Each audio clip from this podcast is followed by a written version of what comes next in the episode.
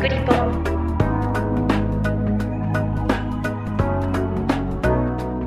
この番組はすべての都道府県や海外約50都市に取材拠点があり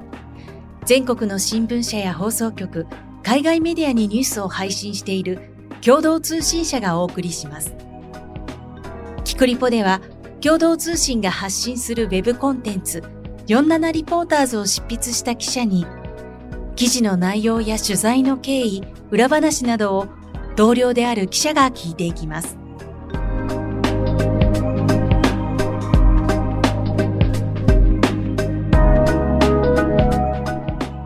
本日のナビゲーターはデジタルコンテンツ部のメラです。今回は47リポーターズの人気連載、鉄道何これの筆者であるワシントン支局の大塚圭一郎デスクをゲストに迎え、鉄道に関する話題の特別編の第6弾をお送りします。今回のテーマは LRT 次世代型路面電車についてです。ワシントンとオンラインでつないでいます。大塚さんよろしくお願いします。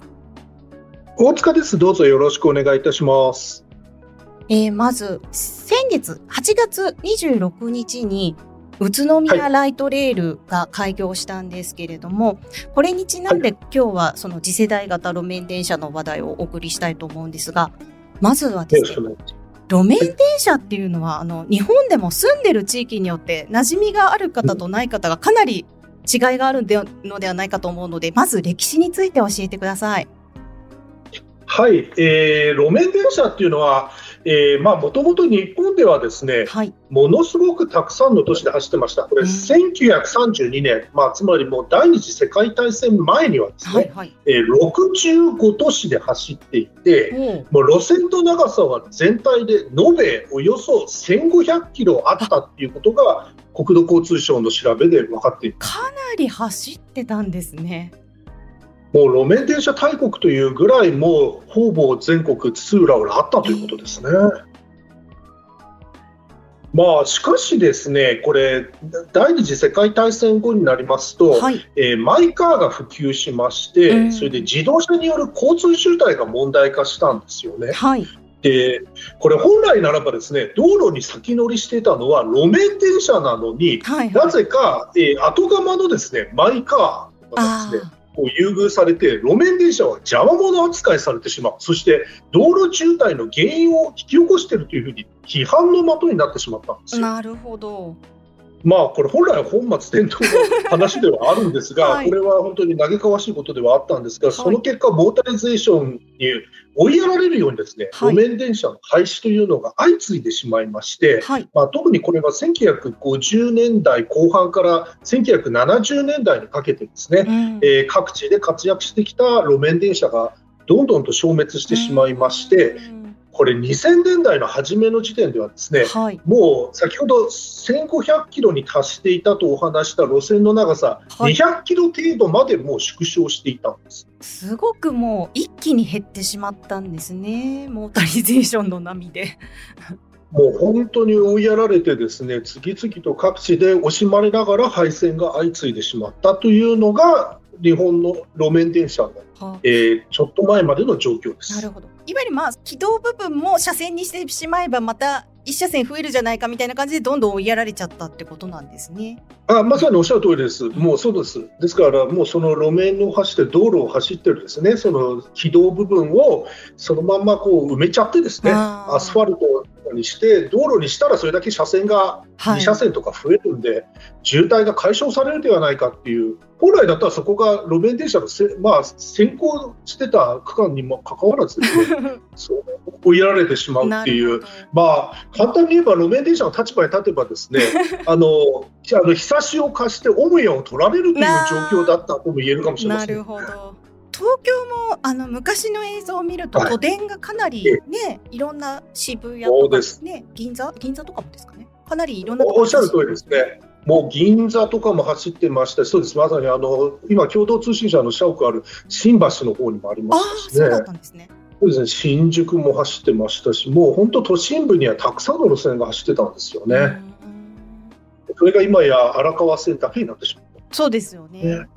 むしろなぜ荒川線は残ったんだろうと逆にあそれはご存知の方も多いとは思うんですけれども、はい、あれはあの早稲田と箕輪橋の間を結んでますけども、はい、専用軌道が長いんですよね。確かにそうですね、そう言われると。ええ、で本当にもう路面を走ってる区間というとですね、まあ、特に王子駅前と飛鳥山の間とかですね、本当一部に限られてまして、はいはい、まあ、道路渋滞の原因というふうにあんまり捉えられない区間を、だから残ることができたんですよね。なるほど。首都圏以外の方とご存知ないかもしれないですけどもう一つ東京に、はい、東急、えー、世田谷線っていう路面電車ありますけどあれもほぼ専用軌道ですもん、ね、だから生き残ってるってことなんですかあその通りです。あのまさに東急電鉄世田谷線も、ほとんどが専用軌道っていう状況で、まあ、環状7号線と交差する若林そうです渡るところ、えー、ああそこはちょっと踏切になってて渋滞の原因になってるんですけど、あそこでさえちょっと邪魔者扱いされつつあるまあまあ、そういう声ありますけど、一応残ってはいるということですよね。でその路面電車がなんか珍しく日本で初めて今回宇都宮は全線新設っていうことなんですけれどもそもそもこの LRT と呼ばれる次世代型路面電車っていうものはどういったものなんでしょうか？はい、えー、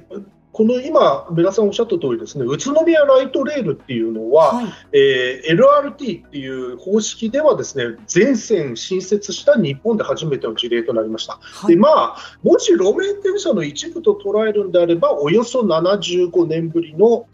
新規開業ということになりますね。でこの LRT っていうのはですね英語のですね、はい、Light Rail Transit の頭文字の訳で、これよく日本では次世代型路面電車っていうふうに呼ばれますね。はい、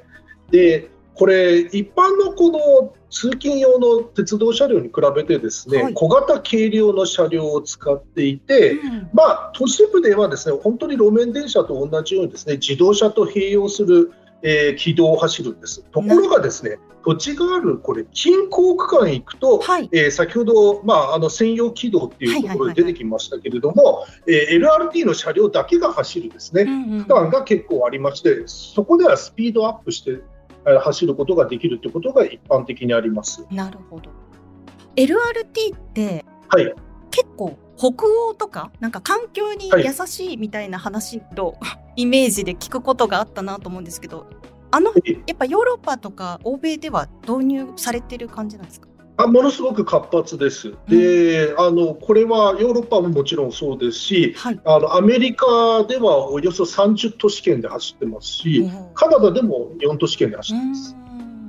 日本でこの LRT が注目を浴びるようになったのはいつぐらいからなんでしょうか、はいやっぱりこれ大きかったのはですね、はい、えー、旧富山ライトレール、現在はですね、えー、富山地方鉄道市内電車の一部区になっていますけれども、これが2006年4月に開業したのが、もう先行事例として注目を浴びました。はい、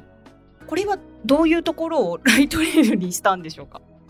はいええ、この路線はですね、もともと JR 西日本の富山高線というローカル路線だったんです。はい、まあ、これ走ってたのはですね、富山駅と岩瀬浜駅の間で、まあ、あの、緊張所在地の中を富山市内を走ってるんで、本当は一等地のはずなんですけども、はい、JR 西日本の私、元幹部に聞いたのは、お荷物路線で赤字が垂れ流してるという、そういう路線だったんですよ、ね、なるほど。でこれを引き継いで LRT に転換して、はい、その際にですねあの路面電車の多いんですけれども、お年寄りや車椅子の利用者も乗り降りしやすい床の低い車両に変えました。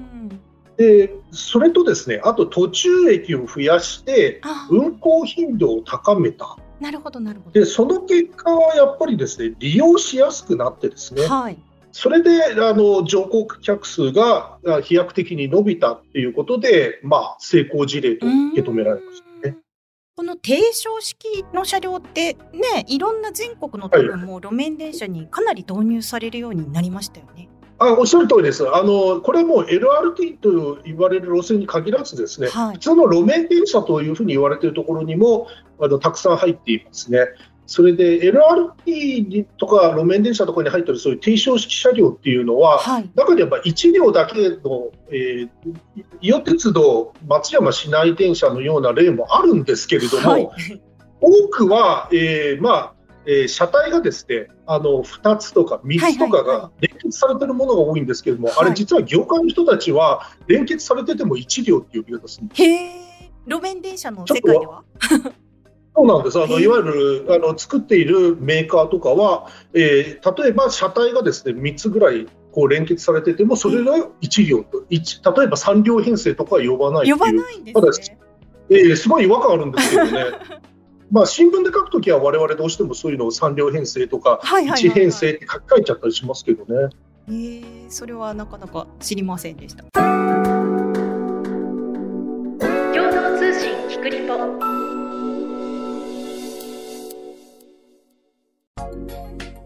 ではまず宇都宮ライライトレール今回、はい、新しく開業した路線について伺いたいんですけども、はい、まずどこからどこを走ってるんでしょうか？これはですね、はい、えー、まあ、JR 東日本の東北新幹線、あと在来線とかと接続する、宇都宮駅東口とですね、うん、あと、えー、ホンダのですね研究開発拠点とあります工業団地のですね、羽賀高根沢工業団地という、こちらは宇都宮市の隣の栃木県芳賀町になんですけども、その間の、えー、14.6キロを結んでいます。でこれ結構なかなかあの宇都宮市長選とかのですねあの、はい、作るかどうかっていうのは争点になったようにですね大規模な事業でして事業費はですね、およそ684億円がかかった、すごい。結構かかってますねいややっぱりお金はかかるんですね、LRT っていうのは地下鉄なんかに比べては建設費が安いっていうのが売りなんですけど、はい、それでもやっぱり新規に作るって言ったらお金はかかるってことですよね。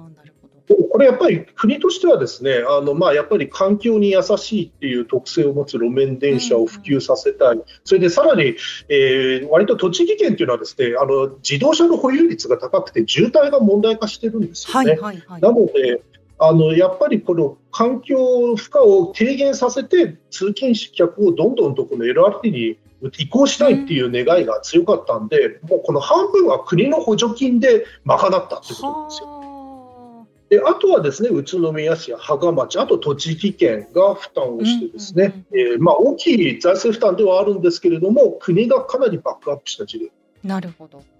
もしご自分の住んでる地域に路面電車がないとなかなか馴染みがないかとは思うんですけども、えー、この宇都宮ライトレールの場合、まあ、乗車するにはどんなふうにすればいいんですかね、はい、これが多少慣れるまで時間がかかるというふうに宇都宮ライトレールも考えているようなんですけれども、はい、えー、いわゆるあの全国で使われている交通乗車 IC カードですね、えまあ、あの JR 東日本の Suica とかですね、はいえーまあ、JR 西日本のイコカとかですね、はい、あのなどを持っていれば、もう、えー、片側4つ扉がありますけれども、はい、どこからでも乗った時にそのカードをタッチして、降りる時にタッチすれば、もう乗り降りできてしまいます。いいですね、片側4つ、どの扉からでも大丈夫なんですね。という形ですね。これが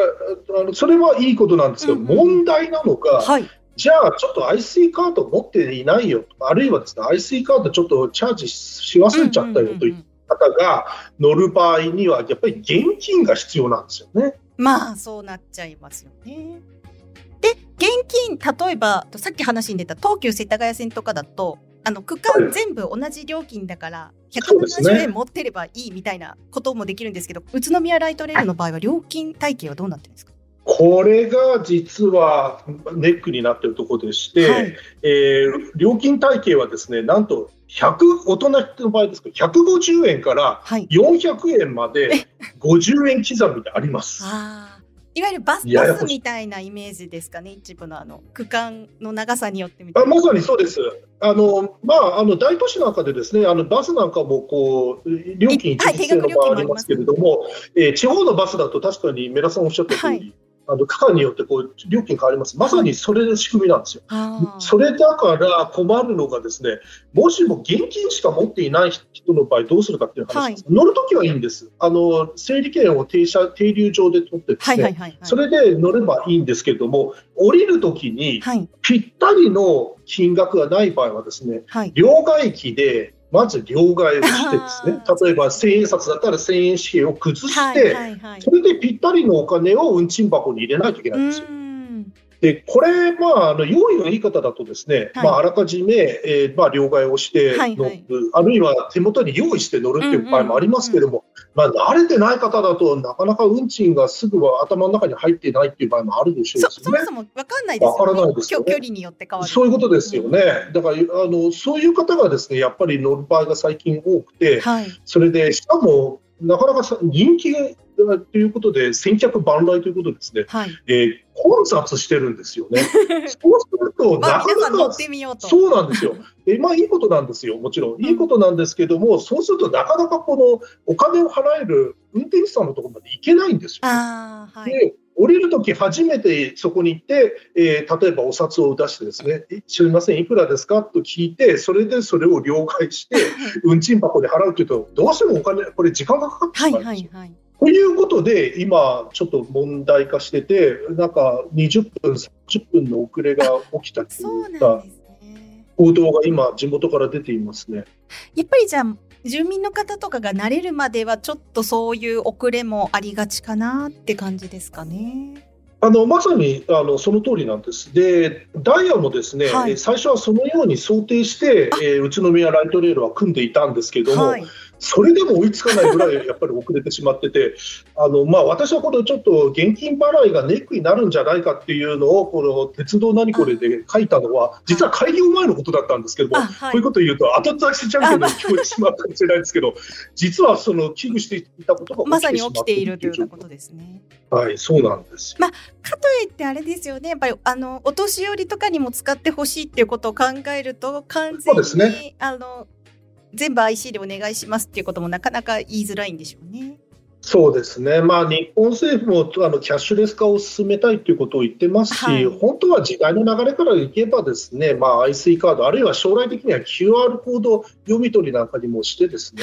それでやっぱりキャッシュレスで乗れるようにするのが流れだと思うのですが、おっしゃった通りですね、まあ、やっぱりお年寄りとかにも優しく乗れるっていうところが LRT の売りですから、現金払いの方もスムーズに乗れるような工夫が必要だと思います、ね、なるほど。あのでは一方で先ほどアメリカでもかなりのあの数の LRT が走ってらっしゃるっておっしゃってたんですけど、はい、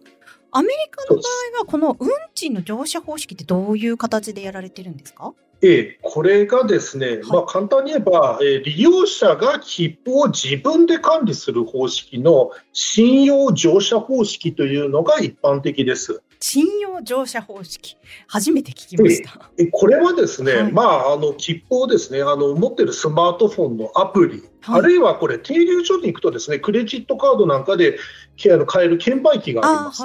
でこれらで、えー、まあ、切符を買ってですね、乗車する前に必ず validate って英語では言うんですけど、はい、有効化するんです。まあ、簡単に言えば、昔の改札口のあった時代にはですね、あの、駅員さんが切符をパチンってハサミで、はいはいはい、えー、入れましてね、というようなのを自分でするというふうに考えていただいたらいいかなと思います。それさえすればあの乗ることができます。あスマートフォンのアプリでできるってことは、本当にもう手元で有効化みたいな。はい、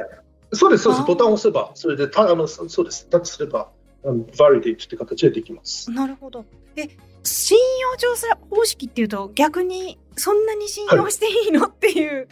気もしてしまうんですが、もし、はい、その不正乗車みたいなことをしたら、はい、どうなるんでしょう？かそうですね、でこれ一、一つの事例として、ですね、まあ、あの私が住んでいるこのワシントン近郊のメリーランド州の最大の都市のボルテモアっていうところで、はい、えー、LRT が走っていまして、はい、ここの事例でちょっと一つ申し上げますと、はい、えー、のまあ、あの90分以内1時間半以内のですね、はい、えー、LRT または路線バスの乗車にはですねこれ2ドルなんで、まあ、日本円にして280円程度ですか、うん、えー、が、えー、かかるんですね。で、はい、あのもしそれを持っていなかった場合は、はい、これ、えー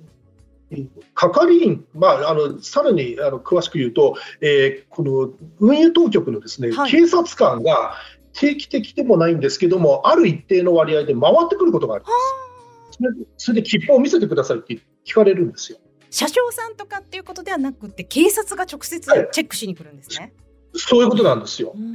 それであの見せたらあの持ってればいいんですけど、万が一、この着せる、まあ、無賃乗車みたいなことがあった場合はですけど、これは50ドル、なので、7000円です。払うことになります。なので、まあ、先ほどお話した通り、運賃っていうのは、まあ、あの280円ですから、はいはい、まあ、あの単純計算すると25倍のペナルティを払う。もう日本だとですねよく3倍ルールって言ってですね、はい、あのまあ、不正乗車に対しては通常の普通運賃の3倍をあの請求するってなってますけど、こちらは25倍取られる。すごい。だからこれはあの必ず守らないと痛い目に遭うということです、ね、罰の重さでこううまくコントロールしているというか、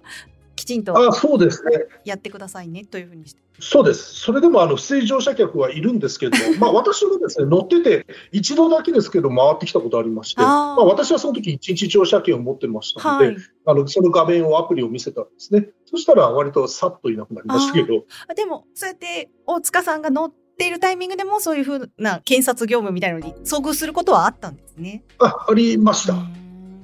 まあ、あと昔、私、ドイツのベルリンに行った時には地下鉄乗りまして、これも信用乗車方式で、あそうなんですね、やっぱり回ってきましたね。へえ、意外なむむしろ日本の方が皆さん真面目ながら信用乗車方式でも大丈夫なんじゃないかという気もしてきましたが。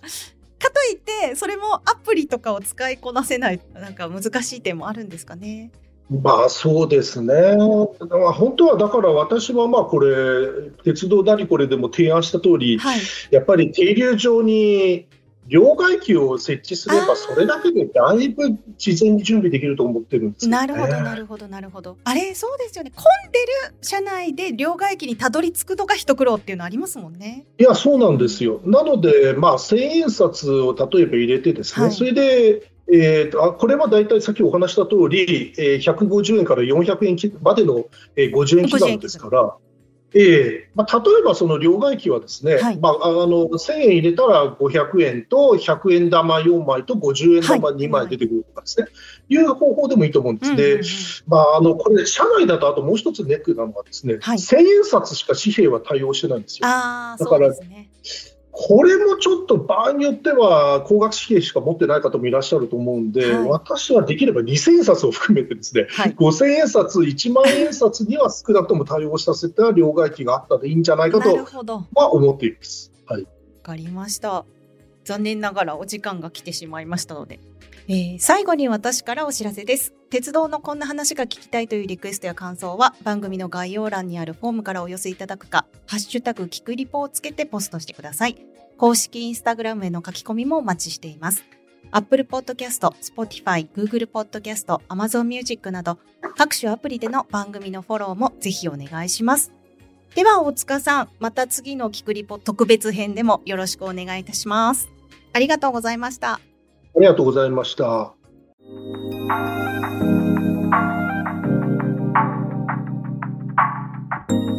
いかがだったでしょうか？共同通信キクリポでは、リスナーの皆さんからのご意見ご感想をお待ちしています。番組の概要欄にあるメッセージフォームからお寄せください。ハッシュタグキクリポをつけたつぶやきや、キクリポ公式インスタグラムへのメッセージも大歓迎です。番組やインスタグラムのフォローもぜひお願いします。